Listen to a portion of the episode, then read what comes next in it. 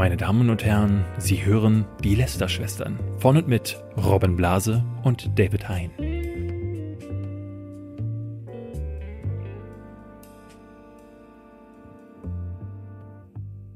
Hallo und herzlich willkommen zu einer neuen Folge Lester-Schwestern und ich möchte hier mal, ich möchte euch mal was mit auf den Weg geben, was ihr vielleicht noch gar nicht wisst. Ihr hört hier einen Podcast, gibt es viele da draußen, aber das hier ist der einzige Podcast, wo der viermalige Webvideopreis nominierte und zweimalige Webvideopreis Wegschmeißer und der Träger des äh, Podcast Awards in der Kategorie Jugend ähm, Jugendgut, bitte. Jugendgut aus dem Jahr aus dem Äh, Jahr 2007. 2007 äh, moderieren diesen Podcast und jetzt kommt's demnächst könnte einer davon auch die goldene Kamera digital erhalten, wenn er nicht der Changeman wäre.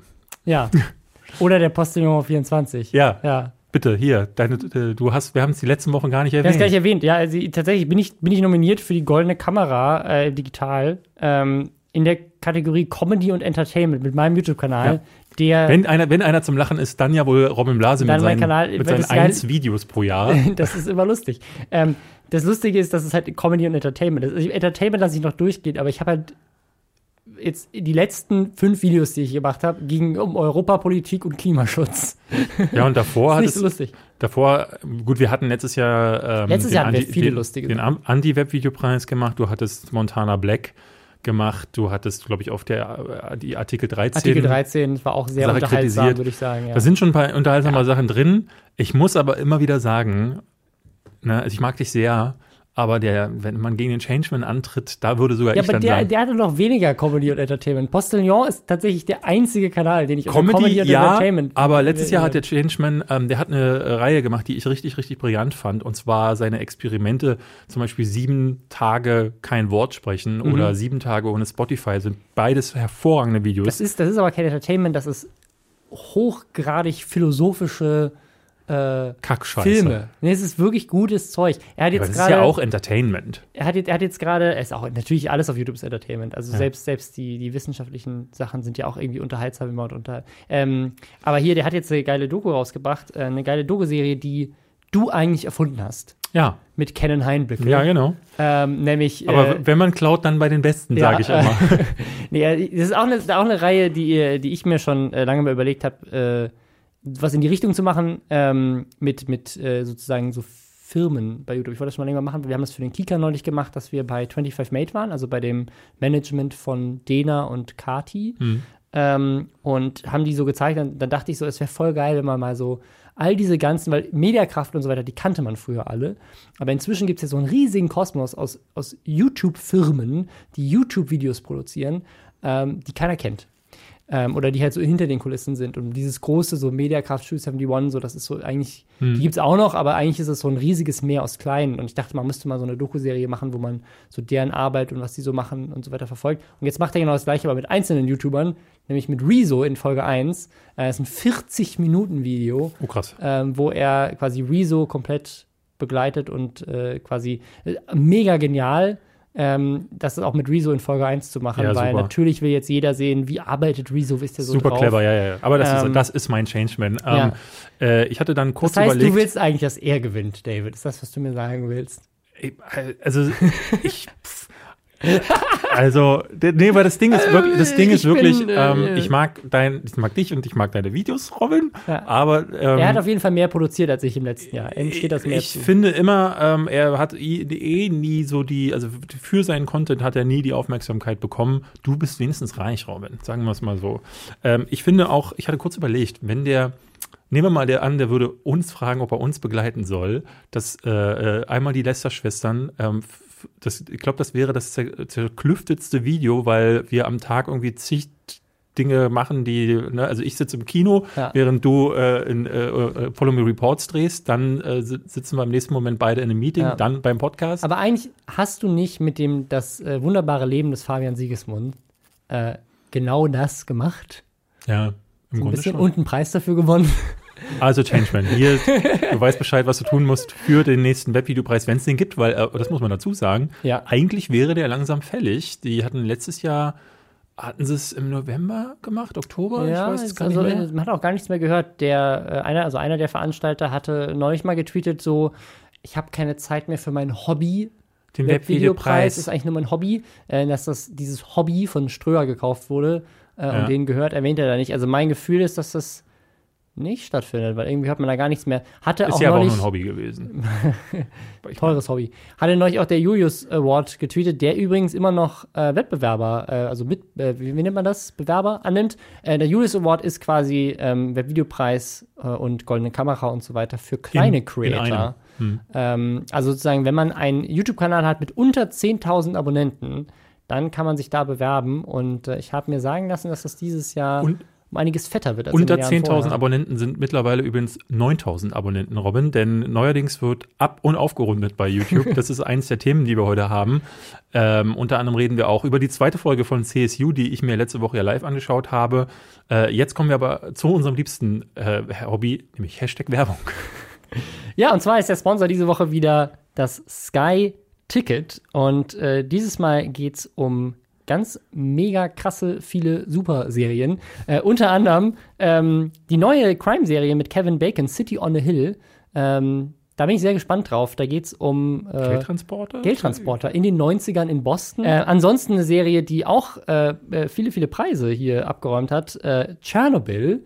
Äh, wir ja Emmy, geredet, genau. Emmy no, äh, nominiert. Ähm, kann ich nur empfehlen, ich habe sie schon komplett fertig geguckt. Tschernobyl hat ja damals auch äh, viele Influencer dazu angestiftet, in irgendwelchen giftigen Seen oder in Ja. Tschernobyl. Äh, zum, vielleicht gibt's jetzt Genau. demnächst äh, Geldtransporter auf Instagram Ja. zu sehen, wo dann, ähm, wie, sie, wie sie alle heißen, Bibi Das und Dagi. 24 Stunden im Geldtransporter eingesperrt. Ähm, äh, ansonsten äh, Barry kann ich auch sehr empfehlen. Ähm, Kenn ich nicht. da, das ist, äh, da geht es um einen Hitman, Ah. ähm, der dann Schauspielunterricht nimmt und schon ist es super lustig. Ist eine Okay. richtig gute Comedy-Serie. Ähm, und äh, Walking Dead Staffel 1 bis 9 gibt es jetzt schon und dann die zehnte Staffel ab dem 7.10. Das geht alles mit dem Sky-Ticket für einmalig 4,99 für einen Monat. Man kann einfach jetzt äh, das abschließen, losstreamen und monatlich kündigen auf dem Gerät deiner Wahl. Wichtig aber zu erwähnen, weil das wir immer wieder gesagt bekommen von Leuten, die sagen so, äh, ich habe das schon längst gehabt, aber möchte jetzt wieder für 4,99, ist Ja. natürlich für Neukunden. Das ist für Neukunden, genau. Aber ja, wer, wer schon mal dieses tolle Angebot genutzt hat, der äh, kann trotzdem wieder Kunde werden unter sky.lästerschwestern.com. So, und jetzt kommen wir zum Ende von YouTube, David. Mhm. Social Blade ist tot und damit eigentlich auch da, das, wofür wir alle leben, nämlich unsere Abozahlen nach oben klettern zu sehen. Was Oder erfüllt jetzt meinen Nachmittag? Es gibt hier äh, kleiner Fun Fact in, in dem Nebenbüro hier bei Dr. Freud. Ähm, da gab es eine Zeit, da hatten die ohne Scheiß einen Fernseher an der Wand hängen. Mehrere sogar. Mehrere Fernseher an der Wand einen, hängen. einen für LeFloid, einen für Dr. Freud und ich glaube, äh, Flip Floyd war auch Ja. noch zu sehen. Und der lief, der Live-Ticker von Social Ja. Blade, dass du live sehen konntest, haben wir gerade einen Abonnenten dazu gewonnen oder einen verloren. Das ist so wie so ein ähm, schlechte Laune-Barometer gewesen. ähm, ich habe Flo immer wieder gesagt, lass die Scheiße sein, weil ähm, äh, sowas, sowas, ich habe das schon von so vielen Creatoren gehört, dass das krank macht, diese, diese, diese Ja. Zahlen äh, wachsen oder auch herabstürzen zu sehen. Ähm, deswegen ist es, ich glaube, das hilft einigen Ja. sehr stark. Ähm, Vielleicht erklären wir nochmal, was jetzt nämlich hilft. Nämlich, also wer es nicht kennt, Social Blade, das trifft aber auch auf all diese anderen äh, Analyse-Tools zu, die es gibt. Social Blade ist nur bei weitem das bekannteste. Das ist ein Tool, was einem durch, äh, also die wertet halt einfach die ganzen API-Daten von YouTube aus und Das könnt auch ihr nutzen, also wenn ihr www.socialblade, wie Blade wie das Messer. Blade, äh, Wie .com Blade. eingebt, dann äh, kriegt ihr so eine, so eine Startseite und oben unter Suche könnt ihr dann jeden, ich glaube sogar mittlerweile Instagram-Account, äh, Twitch auch. Twitch. Also so gut wie jedes, die haben das für jedes Social Media Seite inzwischen gemacht. Angefangen haben sie mit YouTube. Und du kannst halt da so das Wachstum sehen, also wie viele Abonnenten dazu gewonnen sind. Ich habe das auch mal thematisiert in der Reportage, die ich gemacht habe mit, mit Reporter über äh, Instagram-Betrüger, weil man da halt auch sehr gut sehen kann, wenn jemand halt plötzlich über Nacht 100.000 Follower dazu gewinnt, Ja. ohne Grund. Ähm, und das, das, dafür war Socialbet immer ein super ähm, tolles Tool. Was nie geklappt hat, war irgendwie, weil es wurde auch immer aufgerechnet ungefähr, wie viel Geld Ja. wird gerade mit den Klicks und Abonnenten vergeben. Das, hat immer, bekannt, das war ja. immer Quatsch, dieser Wert. Ähm, äh, Auch so eine, so eine geile Spanne von irgendwie 10 Euro bis 10.000 Euro. Ja. So dieser YouTuber verdient im Monat 10 bis 10.000 Euro. Ja, ja. Und, äh, und man konnte sich dann auch so ein bisschen äh, so Prognosen auswerten lassen, also äh, gemessen an dem Wachstum, was du gerade zu war dem immer nur eine Zeitpunkt lineare hattest. Prognose. Also wenn du an dem Tag 400 Abonnenten hast, dann hast du für den Rest des Jahres 400 Abonnenten pro Tag und das ist dann die Zahl, die du am Ja, Ende genau. des Jahres hast. Völliger Quatsch. Ähm, aber trotzdem ein cooles Tool gewesen, weil du diese Daten halt auch gerade rückversetzt. Also so ein Wachstum über die letzten Jahre nachvollziehen zu können. Ähm, super. Es war immer ganz gut, um zu sehen, wenn, also ich glaube, äh, KuchenTV hat das in seinen Videos auch immer eingeblendet, wenn er zum Beispiel diese Videos macht, wann ist jemand Warum abgestürzt. geht es jetzt schon wieder um Kuchen-TV? Das ist, das ist keine gute Entwicklung, der.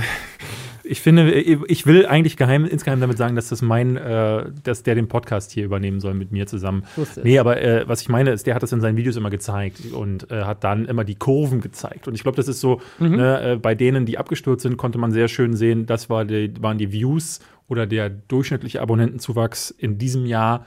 Und ich glaube, den hat keiner so richtig gehalten. Ja, und jetzt geht das nicht mehr, das so genau nachzuvollziehen, weil YouTube das abgeschaltet hat. Also man kann bei YouTube jetzt, das gilt auch auf der Plattform, nur noch die Gerundeten Zahlen. Rundenzahlen sehen. Also anstatt dass da ne, 200.000 Abonnenten und 507 steht, steht da halt jetzt nur noch 200k. Ähm, und umso höher du kommst, ähm, steht dann halt auch dann nur noch bei einer Million, steht glaube ich nur noch wirklich nur noch eine Million und dann auch 1, Komma irgendwas, aber halt auch teilweise dann nur zwei Stellen oder eine Stelle hinterm Komma.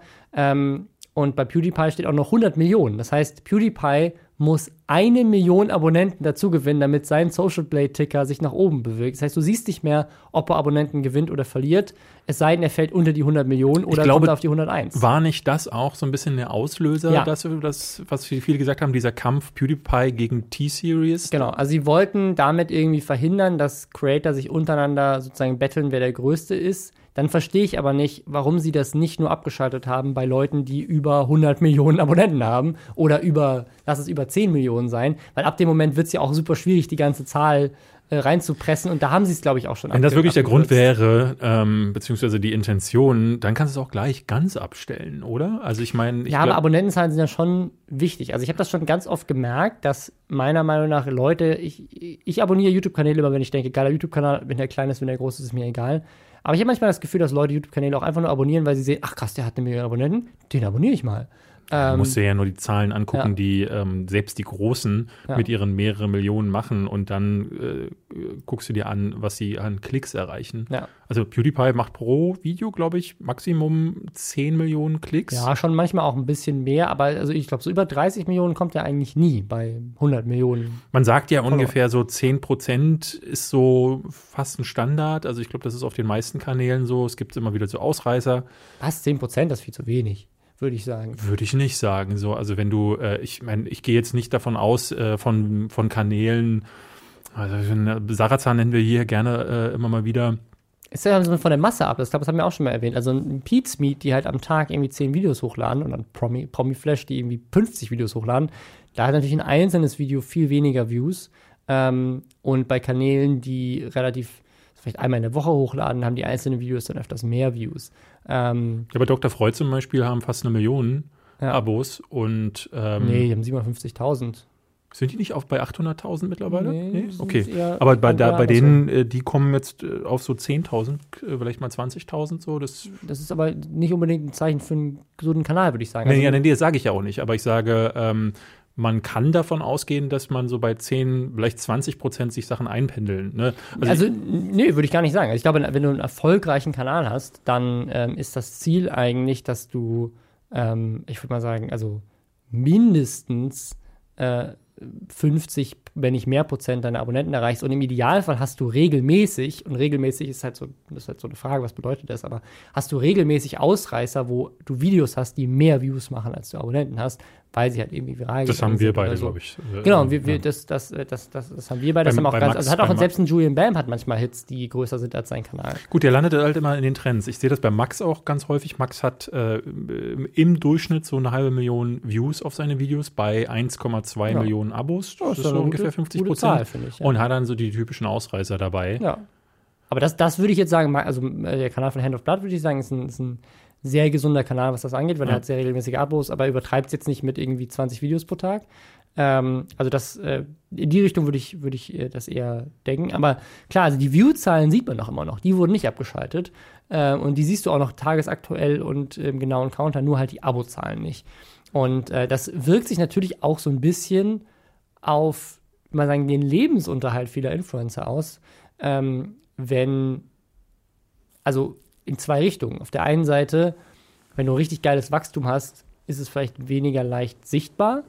Ähm, und wenn du ein gesundes Wachstum hast, ist es wahrscheinlich gar nicht sichtbar, weil ein normaler Kanal hat ja jetzt nicht 100.000 neue Abonnenten pro, pro Monat, sondern ein normaler Kanal hat halt so seine paar Tausend im Monat, die er halt wächst und er wächst halt gesund über ein Jahr und über das Jahr hinweg hat er dann seine Ich ne, mache, weißt paar Zehntausend, paar Hunderttausend dazu gewonnen. Zuletzt äh, in der Statistik, also ich bin ja überhaupt froh, dass nach vier Monaten kein Video immer noch äh, Plus-Abonnenten bei mir waren, aber ich mache so 15 am Tag. Also das heißt, bis bei mir die nächste Bewegung existiert, ist, glaube ich, 2038 Ja. oder so. Ja, und das, das ist halt so, auf der einen Seite siehst du halt kein, kein Wachstum mehr und das sieht dann vielleicht dann sehr stagnierend aus. Das heißt, man muss viel mehr auf die Views gucken.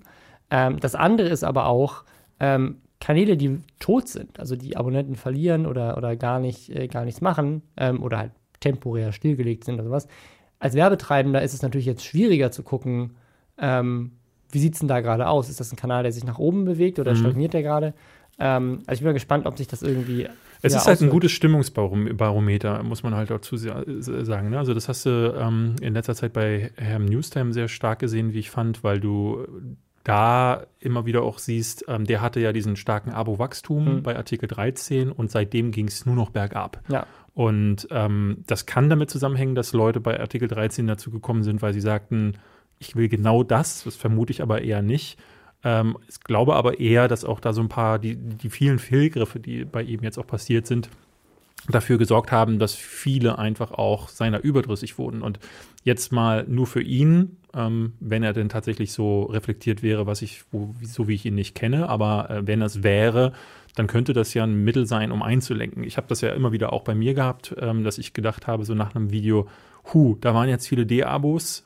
Was kann das bedeuten? Üblicherweise bedeutet es gar nichts, ähm, weil es immer wieder auch so war, dass wenn äh, man dann was Neues hochlädt, verliert man erstmal Leute. Genau wie so bei Wenn man, lange, wenn Instagram. man lange nichts hochgeladen Ja. hat, ja, ja. Weil dann irgendwie Leute sehen, oh, Moment, den hatte ich auch noch Ja. abonniert, den, den mache ich gar nicht mehr. In den letzten, Im letzten halben Jahr habe ich festgestellt, ja. Leute Das haben wir, haben wir auch schon mal hier besprochen. Ja. Also es ist halt ein ganz normales äh, Verhalten. Ja, ja.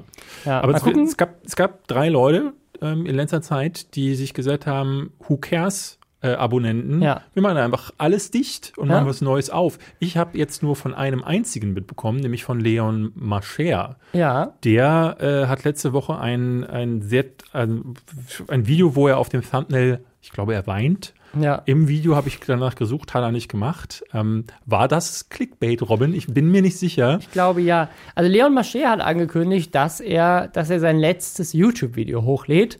Macht er natürlich nicht. Er hat einfach einen neuen Kanal aufgemacht, aber er hat seinen Kanal, einen Kanal mit über zwei Millionen Abonnenten Ja. quasi, hat er gesagt, ich mache den dicht, abonniert alle meinen neuen Kanal, der heißt nur noch Leon und nicht mehr Leon Mascher.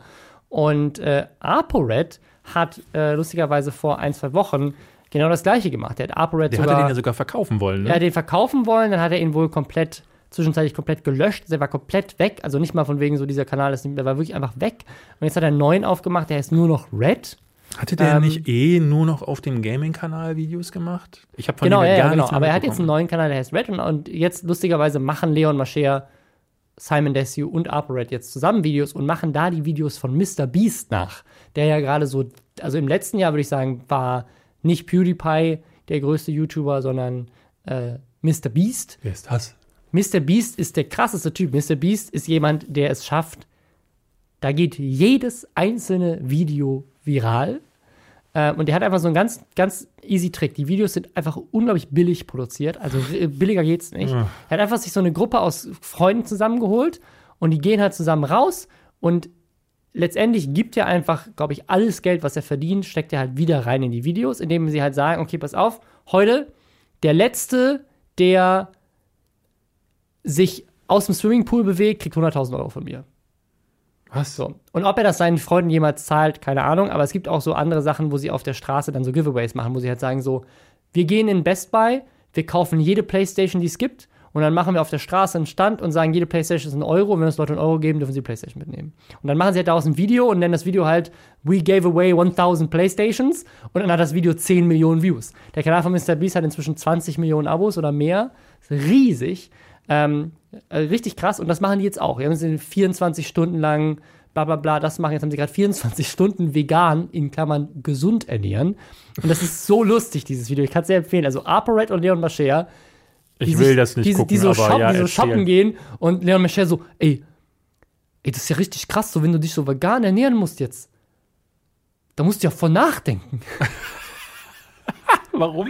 Warum muss man nachdenken? Ja, weil du nicht mehr alles kaufen kannst. Einfach Ach so. so. Es ist einfach, also ich kann es empfehlen, das ist super lustig. Äh, auf jeden Fall. Aber das ist ja, ich meine, das hat ja mit diesem, weil was du gerade sagtest, Mr. Beast scheint ja etwas zu sein, was deswegen viral geht, weil die Prämisse schon die Prämisse, so krass ist. sie schaffen es nicht genau, es gut nachzumachen. Aber okay, sie, also sie, sie, Ja, sie ja. leben nicht vegan und sagen, der Letzte, der es nicht schafft, vegan zu leben, Nee, nee. dem wird Fuß Also auch, es gab so ein anderes Video bei, bei Leon, das ging, glaube ich, ich habe vergessen, was es war, aber es, da ging es mehr in die Richtung und jetzt Simon Desio hat jetzt gerade auch so ein Verstecken-Spielen-Video gemacht. Also das geht dann, aber sozusagen die, die Richtung ist eine, die man in den USA jetzt schon seit einem Jahr oder so sieht, nämlich diese ganzen, diese krassen Happening-viralen Videos. Viele tun sich zusammen und machen irgendwie was krasses zusammen. Ne? So ein bisschen wie ähm, das, das irgendwie halt einfach länger da schon der Fall also ist. wie die Lester-Schwestern-Tour zum Genau. Beispiel. Und äh, eine dritte Person hat auch, nachdem wir da haben ja letzte Woche drüber gesprochen, eine dritte Person hat jetzt ihren Kanal erstmal dicht gemacht, nämlich Katja Krasowitsch hat gesagt, ich lade jetzt nur noch Videos bei Katja Krasowitsch Music hoch. Den Kanal gibt's jetzt wieder. Letzte Woche hatten wir drüber gesprochen, dass er gelöscht wurde. Jetzt ist er wieder da. Aber sie hat angekündigt, dass sie auf ihrem Kanal erstmal nichts mehr hochlädt. Ähm, Aber wahrscheinlich, du, du, du meintest ja, dass sie einen Strike bekommen Genau, sie hat jetzt zwei? Strikes und jetzt, ich denke mal, sie macht das jetzt aus Sicherheitsgründen, damit sie keinen dritten bekommt und der Kanal dann ganz weg ist und deswegen lagert sie jetzt auf den zweiten aus. Ich finde aber die, die Entwicklung bei ApoRed und Leon Mascher ganz spannend, weil bei ApoRed, der wollte den Kanal verkaufen, es gab die Theorie, dass er vielleicht auch von YouTube gelöscht wurde, keine Ahnung. Bei Leon Mascher ist es sehr komisch, weil der Kanal läuft ja die ganze Zeit und jetzt macht er den dicht, um einen neuen aufzumachen. Hast du, du weißt, hast du mitbekommen, warum er es machen will? Ich habe eine Theorie. Nee, er, also ich, ich kann kurz mal wiedergeben, was er im Video sagt. Da sagt er nämlich, dass sein Management, was er, Genau. wo er war, hätte, ähm, Hätte die Rechte und würde ihn verklagen oder sowas. hätte die Rechte und erlaubt nicht, also er befindet sich in einem laufenden Verfahren, deswegen Mhm. dürfe er wohl auch nichts sagen. Hätte auch die letzten Monate, also er hat, ich hatte mal geschaut, er hat seit drei oder vier Monaten kein Video gemacht. Und in der Zeit meinte er, hatte er auch einfach keine, also keine Motivation, weil er ja wusste, dass das Ding Ja. möglicherweise weg sein könnte. Und deswegen ist es womöglich so, ähm, dass er, dass ich, ich, ich habe kurz überlegt, der war doch bei Divi Move, oder? War Keine ApoRed Ahnung. nicht auch da? Nee, die waren alle bei so einem komischen Managements. Die waren auch auf ganz vielen unterschiedlichen Seiten gelistet. Die waren doch bei High Level, glaube ich auch, Ja, oder? irgendwie sowas, ja. Ähm, also ich glaube, die, ich glaube, die, also ich kann mir vorstellen, dass sie, dass sie irgendwelche schlechten Verträge unterschrieben haben. Ich kann mir aber auch was anderes vorstellen. Das ist eine Oh, jetzt Theorie. kommt's. Verschwörungstheorien das, von und sind, das, mit sind, das ist eine Theorie. Und zwar, was ist gerade für eine Jahreszeit? Es ist Herbst, ähm, bald ist Weihnachten. Äh, Leon Mascher und Der ApoRed sind, Weihnachtsmann steckt hinter allem. ja, Leon Mascher und ApoRed sind beide bekannt dafür, dass sie immer November, Dezember jeden Tag ein Video hochgeladen haben und, Das dann, haben auch, und ja. dann ein ganzes Jahr nichts mehr. Die drei machen jetzt gerade wieder zusammen Videos. Ähm, die beiden haben auch unter anderem immer krasse Wei Verlosungsvideos gemacht, wo sie irgendwelche Giveaways angeblich gemacht haben. Habe ich ja auch mal äh, so eine Reportage drüber gemacht, wo Mhm. wir das so ein bisschen äh, beleuchtet haben, was davon stimmt und was davon rechtlich ist und so. Ähm, und äh, meine, also meine Theorie ist, ich möchte ihm, ich unterstelle ihm das jetzt einfach, es gibt kein Management. Ich glaube, sein Kanal und der Kanal von ApoRed sind als werbeunfreundlich eingestuft von YouTube, sowie der von äh, KuchenTV. Die machen keine AdSense-Revenue mehr und haben gesagt, okay, was machen wir?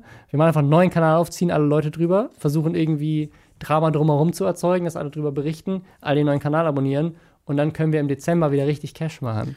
Äh, ich habe null Beweise dafür. Es ist wirklich, ich schm schmeiße gerade eine Verschwörungstheorie in den Raum. Ähm, aber das könnte ich mir tatsächlich vorstellen, weil das Timing ist so komisch. Warum lädt der vier Monate keine Videos hoch? Und jetzt, jetzt wo es so, jetzt, jetzt, wo es wieder Plätzchen im Supermarkt gibt, fangen sie wieder an, fangen direkt an, indem sie die Trends kopieren aus den USA. Die drei machen plötzlich wieder zusammen Videos und es geht gerade gut aufs Weihnachtsgeschäft zu, wo die immer Millionen verdient haben wahrscheinlich. Ja, wobei man aber sagen muss, dass der, die, also die Kanäle mögen zwar als werbeunfreundlich eingestuft sein, aber das ist ja eigentlich eine Sache, die passiert auf Videobasis. Also es gibt ja. Nee. der Kanal von KuchenTV ist ja komplett entmonetarisiert worden. Und ich könnte mir vorstellen, dass das die beiden Kanäle vielleicht auch und die von Katja sowieso. Weil üblicherweise ist es so, dass es eine Benachrichtigung gibt, ähm, wo Genau, du, Kuchen- heißt, so dieses Video wurde als werbeunfreundlich eingestuft und ähm, ich habe neulich bei einem anderen äh, YouTuber gesehen, der macht auch so Assi-Inhalte, ABK heißt der, glaube Mhm. ich. Der hatte, ich glaube, der hat ein Experiment gemacht. Der hat für ein Video lang, hat er gesagt, er macht Dinge, die nur werbefreundlich sind und guckt mal, ob das Video als werbeunfreundlich eingestuft wird. Ich habe mir das Ergebnis nicht angeguckt, das hätte ich jetzt, äh, ich wusste nicht, dass wir darauf jetzt Ja. zu sprechen kommen, weil das wäre interessant gewesen, weil wenn Mhm. der dann auch gesagt hätte, okay, es wird trotzdem entmonetarisiert, dann stimmt die These Nee, es, wohl. nein, nein, es gibt ja zwei Möglichkeiten. Also entweder es wird, es wird auf einer Videobasis entschieden oder es gibt ja jetzt diesen neuen Mechanismus. Das ist ja bei KuchenTV jetzt einer, das, das erste Mal in Deutschland groß Ah, ja, passiert, okay. dass YouTube sagt, weil du so stark gegen die Richtlinien verstößt, Monetarisierung ist für uns ein Privileg. Wir entziehen dir komplett das Recht, deine Videos zu monetarisieren. Aha. Und dann darfst du, dann bist du halt, hast du keinen Partnerstatus mehr quasi. Ähm, und das, äh, das, also ich weiß nicht, jetzt, wie gesagt, das ist eine reine Theorie, aber ich finde es so komisch, dass drei der kontroversesten Kanäle in Deutschland alle drei im, innerhalb von denselben zwei Wochen sagen, ich mache meinen Kanal nicht, mache einen neuen auf. Kann natürlich auch sein, dass sie voneinander jetzt inspiriert waren, weil sie gesehen haben, ah, es funktioniert oder keine Ahnung was. Aber irgendwie ist ich, aber auch dann, ich also, finde es so weird. also die, die, klar, die Denke kann ich nachvollziehen, aber also das könnte, die könnten ja sofort, instant wieder entmonetarisiert werden und äh, der, der ganze Kanal werbeunfreundlich Das, gestaltet das werden. weiß ich ja nicht, ob das passiert. Also ob, ähm, ne, weil jetzt machen sie ja werbefreundliche Videos. Ne? Machen Diese- sie? Ja, sie machen genau die gleichen Videos, die halt in den USA, Mr. Beast verdient ja Hunderttausende von Euros mit jedem einzelnen Video. Und wenn sie das, das da- also da passiert ja nichts. Sie, die, die bashen da niemanden, die machen keine Pranks, die irgendwie gegen das Gesetz verstoßen. Ähm, bisher ist das alles äh, safe. Und Simon Dessie hat ja auch nie Probleme gehabt mit sowas, soweit ich weiß. Ähm, also, äh, ich, wie gesagt, es ist eine reine Theorie. Vielleicht hat er wirklich Stress mit seinem Management und ApoRed hat irgendwie keinen Bock mehr auf seinen Kanal gehabt und äh, Katja Krasowitsch hat halt zwei Strikes und hat gesagt, ich mache jetzt einen neuen Musikkanal auf. Aber dafür haben wir ja einen Podcast, damit wir hier Bullshit labern können und die Leute unterhalten. Wir haben Ich übrigens, weiß es nicht. Wir haben übrigens nicht nur einen Podcast, wir haben auch eine Tour. Ich äh, will nicht schon wieder damit anfangen, aber es gibt, eine, äh, es gibt zwei Entwicklungen, die wir vielleicht mal anführen Ja, sollten. stimmt. Wir haben nämlich, wir hatten euch ja gesagt, dass wir noch Gäste für die verbleibenden Städte suchen.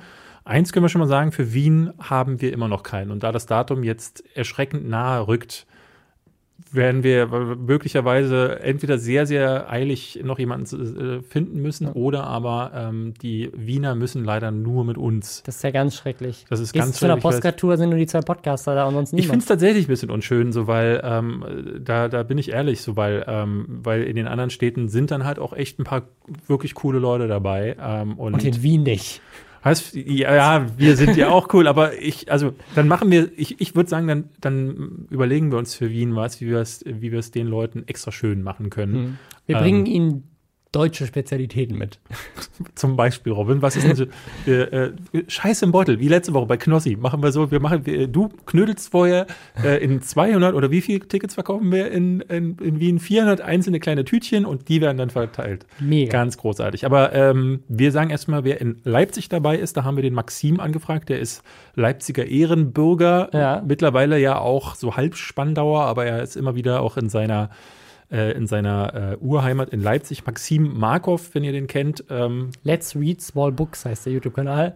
äh, nee, so heißt er nicht mehr. Der heißt einfach nur Maxim. Ja, aber so hieß er mal. So nichts mit dem Content zu tun. Ich habe den Namen Ja. noch nie verstanden. Das ist die erste Frage, die ich ihm auf der Bühne stellen werde. Ist, warum heißt dein Kanal, hieß dein Kanal so? Ja, und äh, Kumpel von Hand of Blood ist im Summoners Inn äh, mit in Genau, Le League of Legends Spieler, aber jemand, der auch ähm, gerne sich äh, zu Dingen äußert. Und deswegen bin ich mal gespannt, was er so zu lästern hat. Ich glaube, der lästert gar nicht so viel. Dafür haben wir aber in Stuttgart jemanden, der, ähm, Der lästert der, ganz der, der, ich glaube, der kann gar nichts anderes. Ja. Ähm, Und zwar- Timon. Ja, Klängern. Klängern haben wir dabei. Ähm, und zwar fliegen wir den einfach ein nach Stuttgart, aber also ökomäßig, wir fahren ihn per Zug nach Stuttgart, aber wir fliegen ihn ein, hört sich cool an. Ähm, äh, Der glaub, muss dann auch wie bei Wetten das so äh, leider dann jetzt dann langsam los auf der Couch, wenn wir mit ihm im Interview durch Ja. sind. Und der hat auch so einen Knopf im Ohr, Ja. wo er dann immer so sagt so, well, um, I thought that Ja. um, my channel ja, genau, wir haben ja, dadurch, dass ähm, er jetzt nicht so weit entfernt wohnt, äh, haben wir gesagt, wir, wir fragen ihn einfach mal, ob er Bock hat, in Stuttgart dabei zu sein. Und jetzt kommt er extra nach Stuttgart. Und das haben wir uns für Wien auch gedacht, dass wir jemanden einfliegen lassen könnten. Wir haben, äh, also wir sind irgendwie out of options, wen wir eigentlich auf der Also- Bühne haben wollen wird. Vielleicht. wer, wer, wer von uns nach Wien geflogen werden will, meldet euch. ja, seid ihr Influencer? Ich würde gerne Leon Mascher. Nee, will ich nicht. Nee, lassen wir das. Können wir ihn fragen, ob, er, ob sein Ja. Kanal entmonetarisiert wurde. Wen wir auch, wen wir auch einladen könnte, äh, Shirin David. Äh, die hat jetzt, äh, bringt jetzt ihr Album raus diese Woche. Ähm, und äh, jetzt wurde, kam ein neuer Skandal raus. Mhm. Äh, sie hat einen Feature äh, auf ihrer Platte von Xavier Naidoo. Ähm, Den, ja, den Deutschlands liebsten singenden Reichsbürger. Ich habe das mitbekommen und ich bin ganz schwer, also da, da muss ich ganz ehrlich sagen, sehe ich nicht diesen Shitstorm. So, weil wir haben hier schon mehrfach darüber geredet, über, ähm, ne, wie man bei Mel Gibson oder so Kunst und Privatleben voneinander trennt. Und ähm, Xavier Naidoo ist halt immer noch ein guter Sänger. Das kann man dem nicht nehmen. Und er kommt aus Mannheim, so wie ich. Genau. Ihr seid beide Söhne Mannheims, kann man Ja. sagen. So. Und ist trotzdem, muss man sagen, äh, jemand, das, das habe ich gerade gesehen, das hatte ich dir, glaube ich, auch geschickt. Es gab jetzt eine, eine Impfdemo äh, in Berlin. Also eine, eine Wir sind gegen Impfen-Demo, wo irgendwie tausend Leute waren. Und wessen Lieder werden da gespielt? Die von Xavier Naidoo. Und wer war da als Speaker? Heiko Schrang von Schrang TV. Ähm, wer war im Publikum? Reichsbürger. Ja. Also diese Nähe von Impfgegnern äh, und dann äh, zu, zu äh, den krassesten rechten Verschwörungstheoretikern, kombiniert mit der Musik von Xavier Naidoo, das passt irgendwie alles schon immer so ein bisschen Ja, manchmal aber- zusammen. Das ist also, echt nicht so schön. Was Xavier, ich habe hab viel Mu Musik von ihm früher gehört und ähm, der ist dann irgendwann ja in so eine Richtung abgedriftet. Ich glaube, er hat ein Album gemacht, das, das war, also es war fast wie christliche Propaganda. Es war so ein, so ein Kirchenalbum, wo es immer wieder darum ging, Kann ich dass einen Gott. persönlichen Fun-Fact erzählen? Meine Mutter hat früher mit Xavier Naidoo zusammen im Gospelchor gesungen. Ach, guck. Ja. Ach so, dann ist er tatsächlich, kommt er aus der Ecke, siehst du. Aber ähm, ich, ich, sehe das Argument und ich verstehe auch, wenn Leute sagen, so guck mal gerade bei Shirin David, ähm, das ist jetzt das dritte Mal, dass sie mit jemandem zusammenhängt, der äh, homophobe äh, oder sie, äh, durch starke Kommentare in so eine Richtung äh, aufgefallen ist. Aber ich kann irgendwo trotzdem verstehen, dass man sagt, so auf künstlerischer Ebene ähm, möchte man mit, mit so jem- jemandem ähm, trotzdem kooperieren. Und es ist kein Kevin Spacey, der sich einer tatsächlichen Straftat irgendwie schuldig gemacht hat ähm, oder zumindest verm vermeintlich. Ja. Ich glaube, ich bin, ich, Kevin Spacey wurde ja auch noch nicht Ja. verklagt. Ich, ich, muss das jetzt, ich, ich muss das jetzt so formulieren, dass, dass er uns nicht wegen äh, Beleidigung ähm, verklagt. Obwohl ich habe gehört, Beleidigungen sind heutzutage gar nicht mehr so dramatisch. Mhm. Äh, da kommen wir gleich zu. Äh, ich finde, er verhält sich wie ein Idiot. Darf man das sagen? Ich habe nicht gesagt, er ist ein Idiot. Ich habe gesagt, er verhält sich so wie ein Idiot. Ich bekomme davon so vieles nicht mit, weil ich mich ehrlich gesagt ähm, mit Xavier Naidoo über seine Mus- Musik und äh, also auch mit seiner Musik habe ich jetzt seit, ich glaube Anfang der 2000er habe ich so Mhm. Söhne Mannheims war tatsächlich so ein Album, was ich noch gehört habe ähm, und so ein paar, ich glaube die letzten Sachen war äh, äh, äh, Sie sieht mich einfach nicht aus dem Asterix und Obelix Soundtrack. Das sind so Mhm. Songs, die ich noch gern gehört habe und sein erstes Album. Ähm, deswegen habe ich mich mit der Person Xavier Naidoo nie wieder groß auseinandergesetzt. Ich höre immer am Rande, dass, äh, äh, dass viele ihn für einen Idioten halten, äh, aufgrund seiner Kommentare.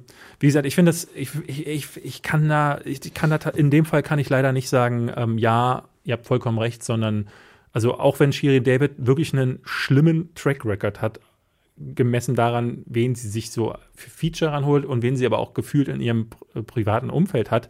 Aber wenn man hört, ich, wir haben, ich kenne ein paar Leute, die sie privat auch schon erlebt haben. Ich kenne Geschichten von ihr. Ähm, wir haben eine, beide, eine gemeinsame Freundin, die mir da immer wieder so Sachen erzählt. Ähm, ich, also die ist, die passt da schon sehr gut rein in diese Runde. Also deswegen äh, äh, damals dieses Interview, was sie bei, äh, nachdem, nachdem sie mit Mert zusammengesessen hat, hat Ah sie, ja, mm. wurde sie ja von Worldwide Stimmt, Wohnzimmer diese Mert-Geschichte, da Genau. war sie ja auch mit dem. Ah ja. Genau, also die hat Der da hat sich auch wie ein Idiot ja, verhalten. die hat sich, die hat sich ja nie dabei was gedacht, wenn sie, ne, also Ja. mit diesen Leuten abzuhängen, beziehungsweise aber auch in dieser Zeit vor allen Ja. Dingen. Und dann hat Worldwide Wohnzimmer sie eingeladen und dann saß sie da und sagte, nee, also das habe ich nicht gewusst und das habe ich so gar nicht gesehen. Und ähm, wenn man sie privat sieht, also, ne, also sie ist dann auch, sie artikuliert sich dann auch ganz anders. Und wenn man äh, neulich Freund von mir meinte, er war auf der Party von ihr und wenn man sie dann erlebt, soll die wohl auch eine ganz also verhält sie sich wohl auch wie eine Idiotin. ähm, deswegen würde ich sagen, da passt alles schon ganz gut. Und ähm, ja.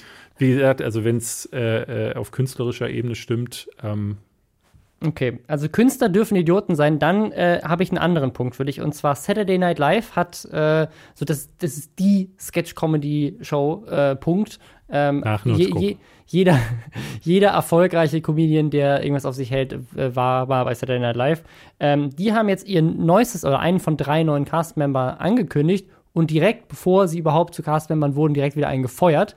Äh, es ging erst in der Diskussion um einen der drei, äh, den ersten homosexuellen asiatischen Cast-Member. Generell der einzige Asiate, der gerade ähm, da Teil des Casts ist. Und äh, den anderen, Shane Gillis, ähm, der unter anderem in einem Podcast äh, mehrfach Videos, gema äh, Witze gemacht hat über Homosexuelle und sehr abfällig über Asiaten gesprochen hat. Unter anderem äh, beschimpft er die immer wieder als Chinks, was äh, auf Englisch und Amerikanisch quasi ähm, einfach ein, ein super abfälliger äh, Beleidigung, äh, super abfällige Beleidigung ja. über, ähm, über asiatische Menschen ist. Und ähm, ja, er sagt, er hat dann dazu gesagt, ja, ich pushe halt meine Boundaries, ne? ich, ich, ich reize halt meine Grenzen aus. Ich, das ist ja nur Humor. Ähm, und äh, lustigerweise hat dann sich ein anderes äh, Comedy Theater, bei dem er wohl vorher äh, zu Gast war, ein, eingeklinkt und hat gesagt, we like many were very quickly disgusted by Shane Gillis' overt racism, sexism, homophobia, and transphobia, expressed both on and off stage. Upon working with him years ago, we deliberately chosen not to work with him in the years since. Und äh, im Zuge dessen, all den Sachen, hat er Saturday Night Live gesagt, okay, dann feuern wir wieder. Äh, du hattest einen Artikel gefunden, mhm. dass sie ihn eigentlich sogar anstellen wollten, aus vielleicht nicht genau den Gründen, aber so ein bisschen. Ja, die, äh, also wenn man Saturday Night Live in den letzten Jahren so ein bisschen verfolgt hat, dann ähm, werden sicherlich einige, weil das wird auf Facebook ganz oft auch geteilt, äh, mitbekommen haben, dass die sich so einen Ruf als extrem starke Trump-Gegner ähm, mhm. äh, angeeignet haben. Also gerade ganz viel Alec Baldwin ja, äh, hat Tr Trump immer wieder gestellt, aber auch alle aus seine kompletter Stab wurde immer wieder von Ben mhm. Stiller oder Robert De Niro äh, dargestellt. Was aber ja auch der Job von der Satire-Sendung ist, ist aktuelle politische Spieler. Ja, wobei man sagen muss, also anders als jetzt zum Beispiel die Heute Show hier in Berlin, äh, äh in Deutschland oder aber auch äh, Extra 3, mhm. ähm, sind, ist Saturday Night Live nicht als Satire-Show bekannt geworden und ist es eigentlich auch meiner Ansicht. Ja, es ist keine Comedy-Sendung. Es ist keine politische Satire, sondern es sind eigentlich immer sehr, ne, zu Zeiten von damals noch Eddie Murphy, also nenn, nenn mir irgendeinen Comedian, alle sind da groß äh, mit geworden. Klar. Und ähm, da waren das häufig, häufig so, Mann geht zum Arzt und äh, dann erlebt er irgendwas Skurriles. Äh, das machen die auch immer noch. Ne? Machen die, die immer noch, äh, aber ähm, sie haben sich den Ruf irgendwie angeeignet oder zugezogen, dass sie sehr liberal seien. Das hat ihnen viele neue Viewer gebracht, aber auch viele in Amerika gekostet, sodass Saturday Night Live in den äh, gerade im letzten Jahr war das ein stetiges Auf und Ab, was die Zuschauerzahlen an, anging.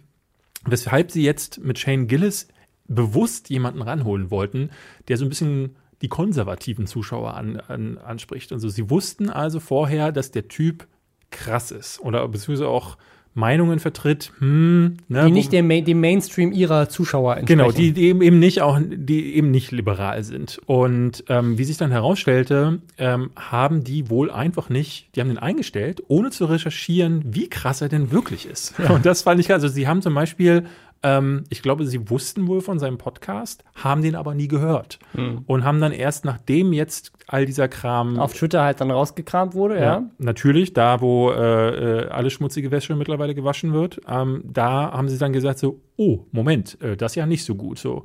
Und er hatte jetzt, ähm, er hatte einen Post bei, äh, ich glaube, Facebook hatte ich gesehen, wo er schrieb so, ja, gut, muss ich mit leben. Ähm, ich äh, bin zwar traurig, aber ähm, man sieht ja, dass ich gecastet wurde, bedeutet, dass ich schon lustig war. Ja.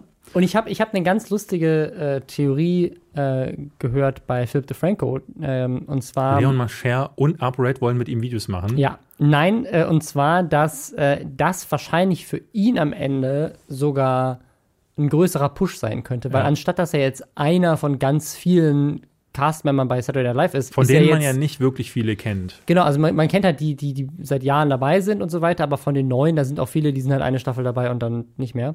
Ähm, und jetzt hat er halt diesen Status von in dieser Szene aus Leuten, die das geil finden, was er macht, ist er jetzt der Comedy-Star. Und er hat auch ganz viel Support bekommen, auch von anderen Comedians schon.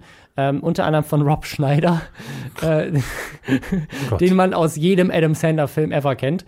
Ähm, As a former Saturday Night Live cast member, I'm sorry that you had to had the misfortune of being a cast member doing this area of cultural unforgiveness, where comedic misfires are subject to the intolerable inquisition of those who never risk bombing on stage themselves. Man, man, Also, er, also ich übersetze es mal kurz. Also er sagt sozusagen, es tut mir super leid, dass du jetzt ein Castmember bist in der Zeit, wo es eine kulturelle äh, also eine kulturelle Phase gibt, wo Leute dir nicht mehr vergeben, weil keiner die Erfahrung gemacht hat, wie es ist, auf einer Bühne mal zu floppen und dass man deswegen halt vielleicht auch mal, also er, er, er sagt das, was er eigentlich gemacht hat, sind halt Flops. Er hat halt Witze gemacht und die Witze sind halt irgendwie nicht lustig gewesen.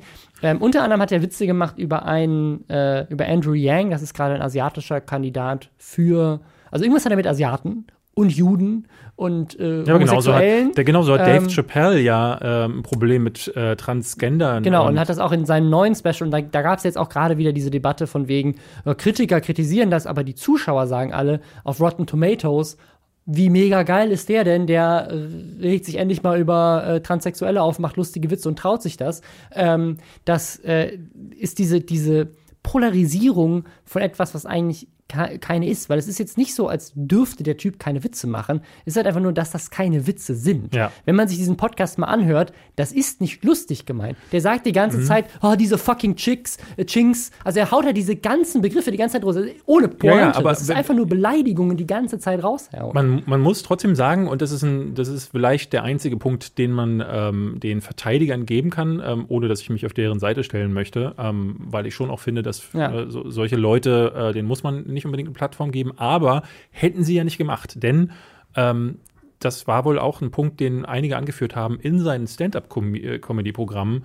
Die ne, sind ja meistens so, so eine Routine, die man Mhm. dann lange geübt hat und die dann ja auch funktionieren muss von einem sehr diversen Publikum. Du gehst in so einen Club und da sind ja nicht immer die, die Shane Gillis-Fans drin, Ja. sondern es muss dann immer funktionieren. Und deswegen sind in diesem Programm genau solche Dinge ja nicht drin gewesen. Das sind so Sachen, die sich auch ähm, Lorne Michaels, das ist der Chef von Saturday Night Mhm. Live, ähm, der hat sich ähm, genau diese Sachen auch zeigen lassen. Und ähm, wenn du jemanden auf dieser Basis einstellst und dann aber sagst, ja, aber der hat auch noch privaten Podcast, ob privat oder beruflichen. Mhm. ja, als Comedian Podcast haben, finde ich schon Teil des Berufs. Ja. Das machen die da drüben sehr viele, genau. Ganz viele Podca äh, Comedians haben mittlerweile Podcast. Dann muss man aber schon auch sagen, okay, wenn ich ihn für, die, für sein, sein, äh, sein künstlerisches Potenzial und seine, seine, sein witziges Potenzial einstelle und der ihn dann sowieso in Saturday Night Live nur Dinge sagen lasse, die wir ihm in den Mund schreiben. Das, das, ist halt, das ist halt wieder so eine Frage. Also sagen, darfst du Leute feuern ähm, oder darf das, das Internet sich auf jemanden stürzen, weil er in seiner Vergangenheit irgendwas getan hat? Das war ein Argument, was viele gemeint haben, so das ist Cancel Culture, das ist ganz schlimm, es wird jetzt irgendwie plötzlich alles aus der Vergangenheit ausgekramt. Ähm, nur, das ist nicht aus der Vergangenheit. Diese Kommentare über äh, Andrew Yang waren im Mai. Ja. Ähm, das ist jetzt nicht so lange her. Ähm, Wie gesagt, also David Chappelle sagt in seinen Specials, ähm, die ich auch zum Teil sehr witzig finde, ähm, sagt er krassere Sachen. Also wie viel krasser, glaube ich, muss man dann im Detail, muss das dann jeder für sich äh, entscheiden. Ich hatte jetzt beim aktuellen Programm tatsächlich so mit ein paar Sachen auch Probleme, weil ich dachte so, hm, das geht mir jetzt zu sehr, ne, weil Dave Chapp- Chappelle macht, äh, wo, worin der richtig gut ist, sind so, so kluge Beobachtungen der Gesellschaft und äh, seines Umfelds. Was ich weniger cool finde, ist so, wenn du so eine persönliche Agenda auf der Bühne abspielst, und das hat er sagst, auf jeden so, Fall in dem ja, genau. Special, ja. Ich wurde gekränkt, weil Leute kritisieren mich und jetzt äh, kriegen die erstmal Recht von mir. So. Und das ist gerade bei den Transgender-Leuten, die ihn immer wieder nach jedem Special neu kritisieren. Das heißt, die nächste Folge ist dann verm- vermutlich eine ganze Folge, Ja. wo es nur um solche Leute geht und boah. Er, er verteidigt ja auch Kevin Hart mit der Oscar-Geschichte, was ich auch äh, verstehen kann, aber er ver verteidigt auch Louis C.K., Ja. was ich nicht verstehen kann. Ja, also er macht's, er, er sagt so Sachen, ähm, das haben, ich glaube, ich hatten wir hier sogar schon mal gesagt, die, die finde ich insofern Ähm, deswegen auch äh, witzig will ich gar nicht sagen, aber was ich daran mag, ist, dass er Dinge ausspricht auf der Bühne, die, ähm, wo ich mir auch schon dachte, so, also das ist ein derber Witz, den könnte man eigentlich diesbezüglich machen, wenn es nicht so politisch unkorrekt wäre, nämlich bei Michael Jackson. Äh, mhm. Äh, hast du das Argument gehört? Ja, finde ich, also ja, ich verstehe, warum man das lustig findet. Ähm, ich habe es mir auch angeguckt und es gab auch Momente, wo ich schmunzeln musste, weil es ist, er macht es halt einfach lustig, ja. aber, es, aber es ist eigentlich geschmacklos. und das ist halt die Frage sozusagen, ist das, ist das, ist das okay, darf man das dann machen? Ich glaube, was, was ich problematisch daran sehe, ist dieses, und das ist ja so ein Thema, was sich hier immer durchzieht, ist diese Frage so als Influencer, als Person im öffentlichen Recht, wie, äh, im öffentlichen Licht, äh, wie, viel, wie viel Verantwortung hast du? Ähm, weil es gibt ja Studien zum Beispiel, die, die zeigen, dass ähm, seit, seitdem Trump an der Macht ist, äh, so Hate Speech zugenommen hat, zum Beispiel. Ne? Ähm, weil halt sozusagen, sobald du jemanden hast, der, der oben ist und plötzlich solche Sachen sagt, vielleicht du auch als normaler Bürger das Gefühl hast, ach, ich kann das jetzt offen sagen, ich kann jetzt offen solche Sachen aussprechen. Ähm, und ich finde, man sieht das, man sieht das überall. Also dadurch, dass sich quasi in, in politischen, im politischen Diskurs auf Twitter ähm, durch, durch neue Parteien oder neue äh, irgendwelche äh, Autokraten, äh, Führer in diversen Ländern ähm, immer mehr sozusagen solche Sachen als, als Gags gemacht wird und immer auch mehr das so als, als Front gespielt wird. Ähm, also von wegen so, ja, die, die Linken, die wollen ja nicht, dass wir diese Freiheit haben, über alles zu sprechen, die zensieren uns.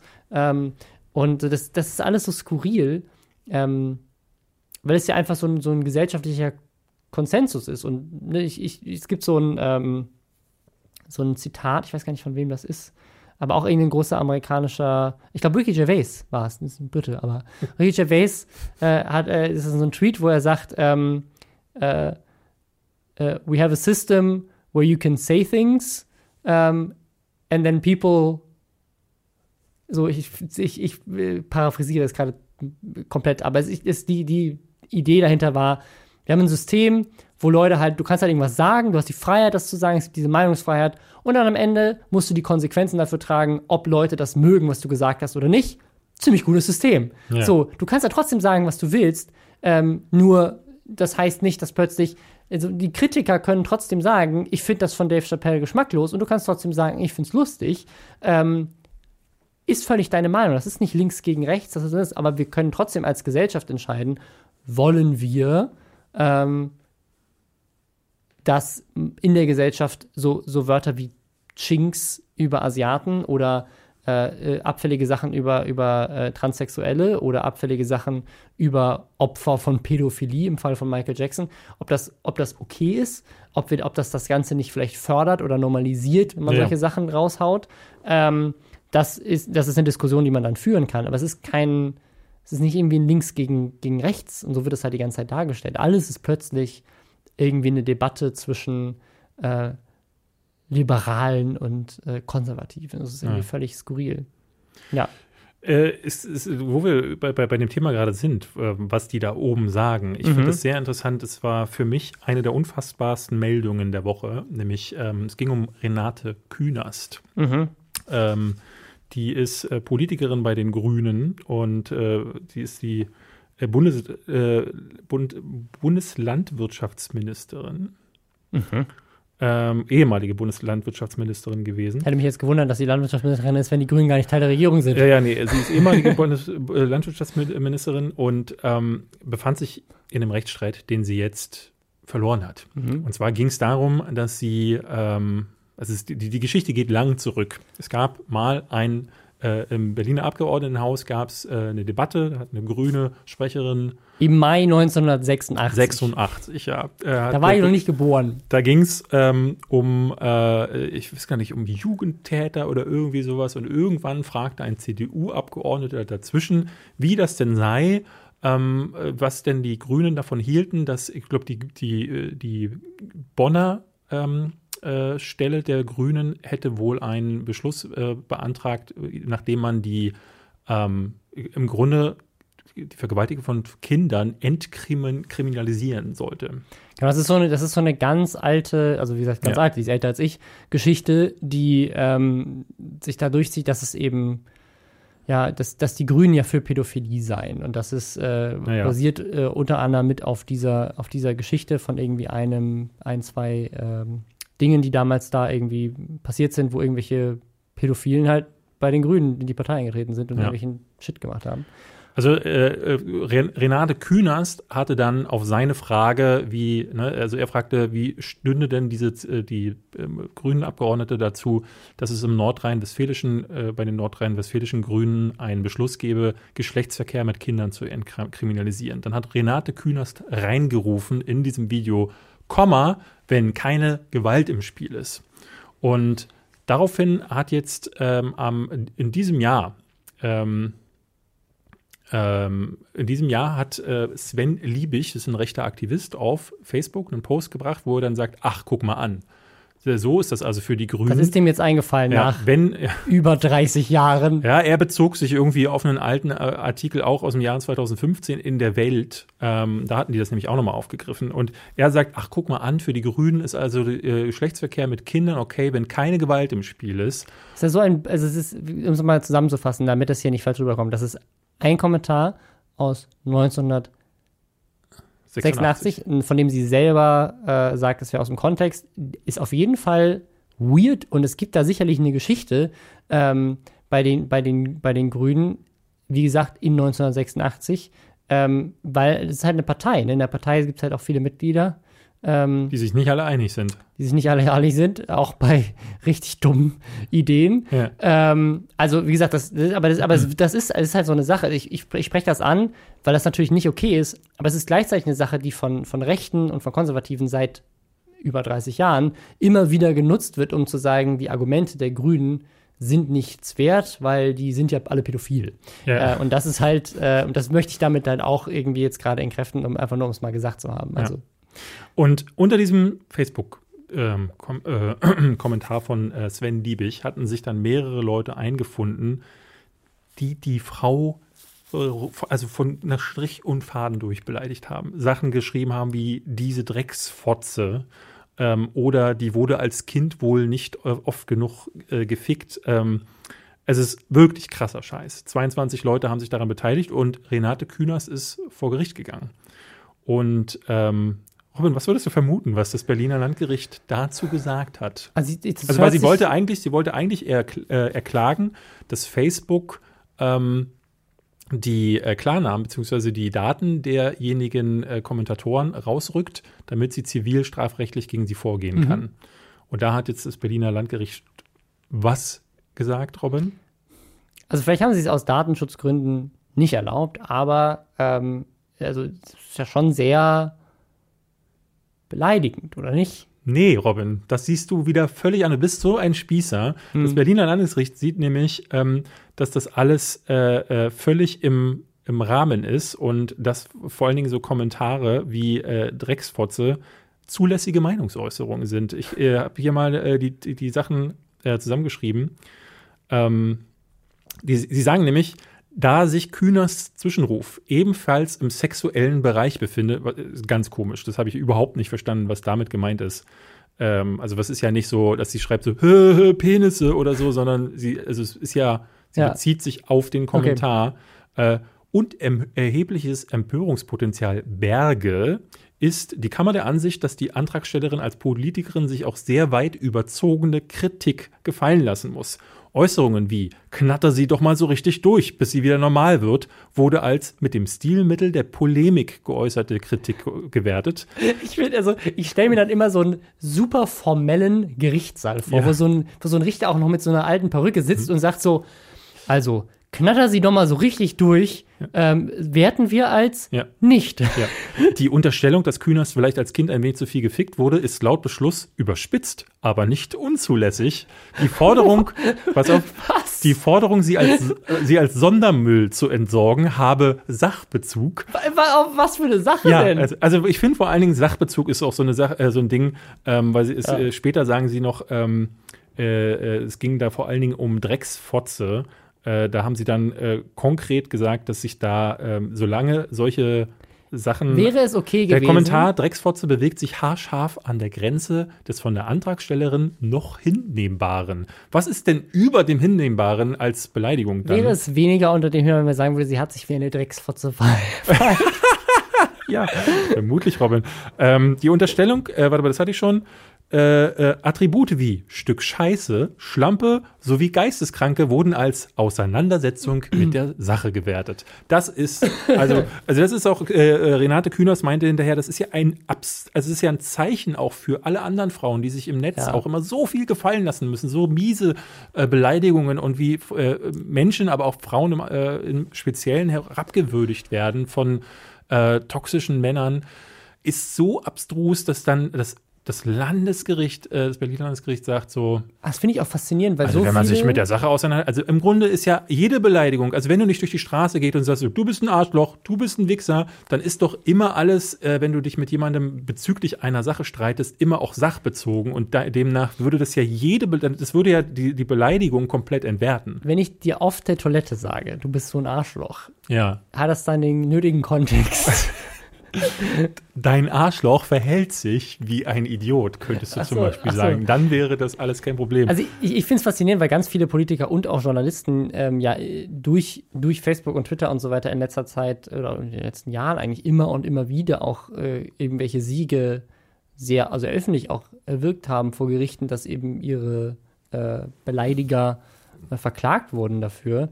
Ähm, finde ich faszinierend. Als Ähm, Politikerin darf sie das offenbar, äh, muss sie das ertragen.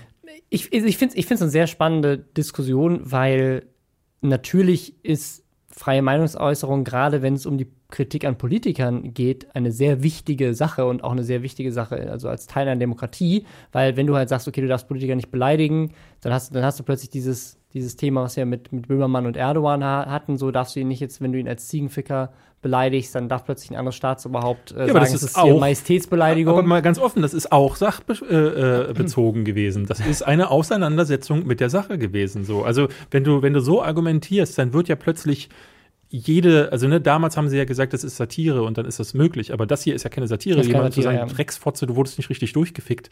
Also da hört ja jeder, äh, das ist, hat mit Meinungsäußerung nichts mehr zu tun. Aber ich finde, ich finde, das ist also passt sehr gut in das, was wir jetzt gerade und auch schon sehr oft hier besprochen haben, nämlich dieses äh, verschiebt sich irgendwie dieser Diskurs im Internet, ist Social Media, was, was das Internet angeht ähm, und was die, was die Art und Weise angeht, wie wir da miteinander kommunizieren, einfach ein super Ding, was irgendwie dafür sorgt, dass alle plötzlich krasser werden und dass sich dann aber auch wieder in die Realität auswirkt, dass halt so ein Gericht sagt, so, ja, du darfst Politiker Drecksfotze nennen, weil das sachbezogen, die sind, das ist ja eine Fotze vielleicht. Also Renate Künast hat schon angekündigt, sie will in die nächste Instanz gehen und ich äh, kann nur hoffen, dass da äh, Leute sitzen, die noch alle Tassen im Schrank haben, beziehungsweise sich nicht wie Idioten verhalten. Ne?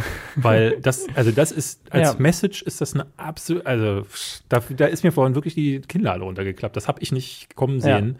Ähm, und also jetzt mal davon ab, also auch zu sagen, weil sie ja etwas gesagt hat, was im Zusammen Sachzusammenhang irgendwie mit Sexualität zu tun hatte und Empörungspotenzial hatte, ähm, kann man sie direkt und konkret Beleidigung, beleidigen. Das ist ja, was ist das für eine Begründung? Das, ist, das gliedert sich wie Satire.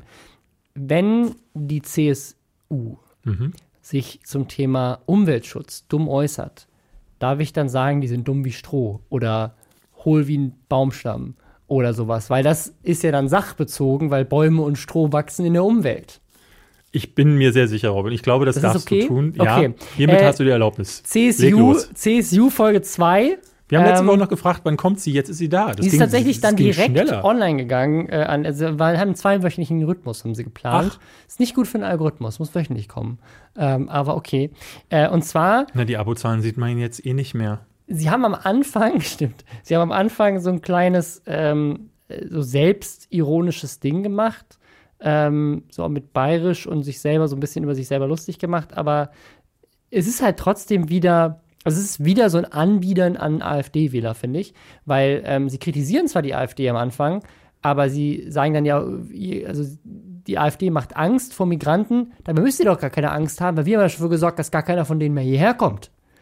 Ähm, und das ist so die, die Message. Und dann äh, geht es tatsächlich dieses Mal um das, was sie für Umweltschutz machen. Also sie haben unsere Kritik vom letzten Mal aufgenommen und die von allen anderen Menschen. Ähm, und hauen aber nur leere Floskeln raus. Also es ist so, lass uns CO2 senken und Akzeptanz erhöhen. Lass uns Anreize schaffen. Lass uns äh, so ist, also es ist alles so, lass uns Bäume pflanzen und die, und die Elektromobilität fördern. Also es sind lauter so, okay, aber was heißt denn das konkret? Was ist, ja, was ist, also zu wegen so, ne, was sind denn die Anreize, die ihr schafft, zum Beispiel, um alte Ölheizungen rauszuhauen? Oder was, wie viele Bäume, von wie vielen Bäumen reden wir denn und wie viel Geld wird dafür fertig gemacht? Und was heißt denn Elektromobilität fördern? Was macht ihr denn da Ja. konkret? Ähm, und anstatt dass sie irgendetwas davon sagen, kommt der Satz, äh, wenn wir gemeinsam eine breite Akzeptanz für Klimaschutz schaffen, aber gleichzeitig haben sie die Woche vorher Greta und die Grünen gebasht. Ähm, und dann sagen sie, was machen denn die anderen? Also anstatt zu sagen, was sie machen und was sie, also und das auch irgendwie zu konkretisieren, gehen sie hin und sagen sie, haha, die anderen wollen aber mit CO2-Steuer das Benzin teurer machen und dann gucken, was passiert. Die wollen euer Benzin teuer machen, Bürger. Also es ist, es ist so, ähm, so schlimm, weil es, weil es meiner Meinung nach genau zeigt, was, was ich so gefährlich an dieser ganzen Sache finde. Ähm, sie hauen halt einfach irgendwelche Sachen raus und Leute nehmen das dann einfach auf und denken sich vielleicht nicht drüber nach, okay, ah, die, CSU, die CSU ist voll für Umweltschutz, weil die haben ja gesagt, äh, die wollen mehr Bäume pflanzen. Ähm, aber das in den Kontext zu bringen, das können halt nur Journalisten, die halt eine andere Meinung noch zu Wort kommen lassen. Oder Wissenschaftler. ne? Genau, Experten zu Wort kommen, oder also auch, auch Experten könnten das tun, die halt hingehen und sagen, okay, was sind denn tatsächlich die Sachen, die beschlossen wurden? Was für einen Effekt haben die? Ist das messbar? Bringt das überhaupt was? Und was sind die Vorschläge, die auf der anderen Seite stehen, die vielleicht effektiver Ja. oder weniger effektiv sind? Aber das kannst du halt nicht als, als Politiker machen. Und an, wenn sie sich hinsetzen würden und wenigstens sachlich sagen würden, okay, das und das und das haben wir beschlossen und das dann mit Fakten unterlegen, das wäre für mich was anderes, weil dann würden sie einfach präsentieren, was sie alles so gemacht haben die Woche. Aber stattdessen hauen sie halt nur so leeres Zeug raus. Aber das ist ja ein typisches Politikerding. Also ich meine, auf der einen Seite muss man sagen, wenn man, äh, wenn das Ziel war, authentisches YouTube zu machen, dann ist das natürlich gescheitert. Aber auf YouTube sind ja bei weiß, weiß Gott äh, Ja. nicht alle authentisch. Also da kannst du ja auch mit Floskeln und Phrasen kommen. Und das ist so ganz typisch. Ich habe im, äh, im Taxi dieser Tage gesessen und hörte ein Interview mit einem SPD. Ähm, Mann, ich glaube, sehr, sehr hoch an der Spitze. Ähm, er wirkte so wie ein Landesvorsitzender. Ähm, und ich hatte den Namen nicht gehört. Und äh, die Moderatorin wurde im Verlaufe des Interviews immer verzweifelter, weil sie immer mehr fragte und immer konkreter wurde.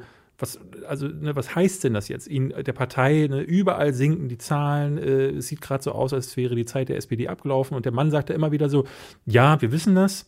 Wir gehen jetzt in eine Phase, in der wir uns zusammensetzen und dann mal genau darüber reden. Äh, und wir haben schon Ansätze. Und sie so, ja, aber was sind denn das für Ansätze? Ja, das sind Ansätze, die wir jetzt nochmal im Detail ganz genau besprechen müssen in einer Gruppe. Und es ist, also diese Frau, sie versuchte es und versuchte es und ich glaube, zehn Minuten ging das Ding. Und ich habe von dem nur diesen Satz im Kopf behalten.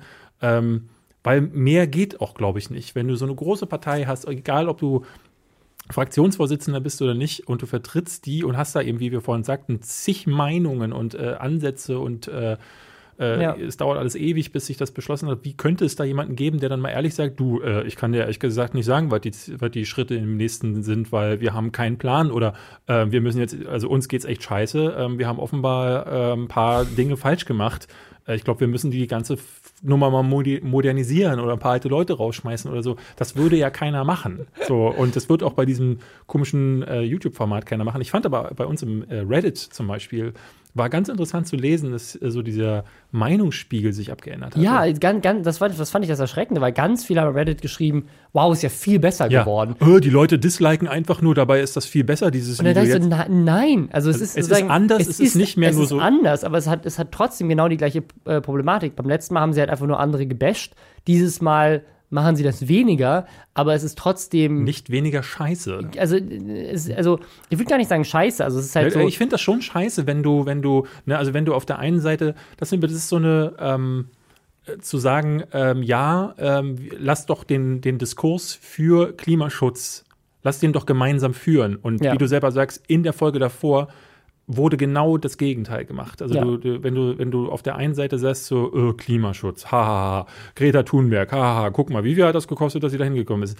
Und dann aber sagst du, lass doch mal, lass uns doch Lass an den mal mehr Händen Bäume fassen. pflanzen. Das ist so, dann, da, hat, da wird vorsätzlich Ja. ähm, mit so einer, mit so einer, ich, ich finde das immer super niederträchtig, weil du weißt ganz genau, was du in dem Moment tust. Du, du wirst manipulativ und versuchst, die Leute abzugreifen, die sagen, ach, guck mal an, sie lenken ein. Aber da muss man nur einen Schritt weiter denken und äh, merkt, dass es natürlich ganz, äh, ganz einfaches psychologisches Einmal Und- eins ist, um dich, um dich zu.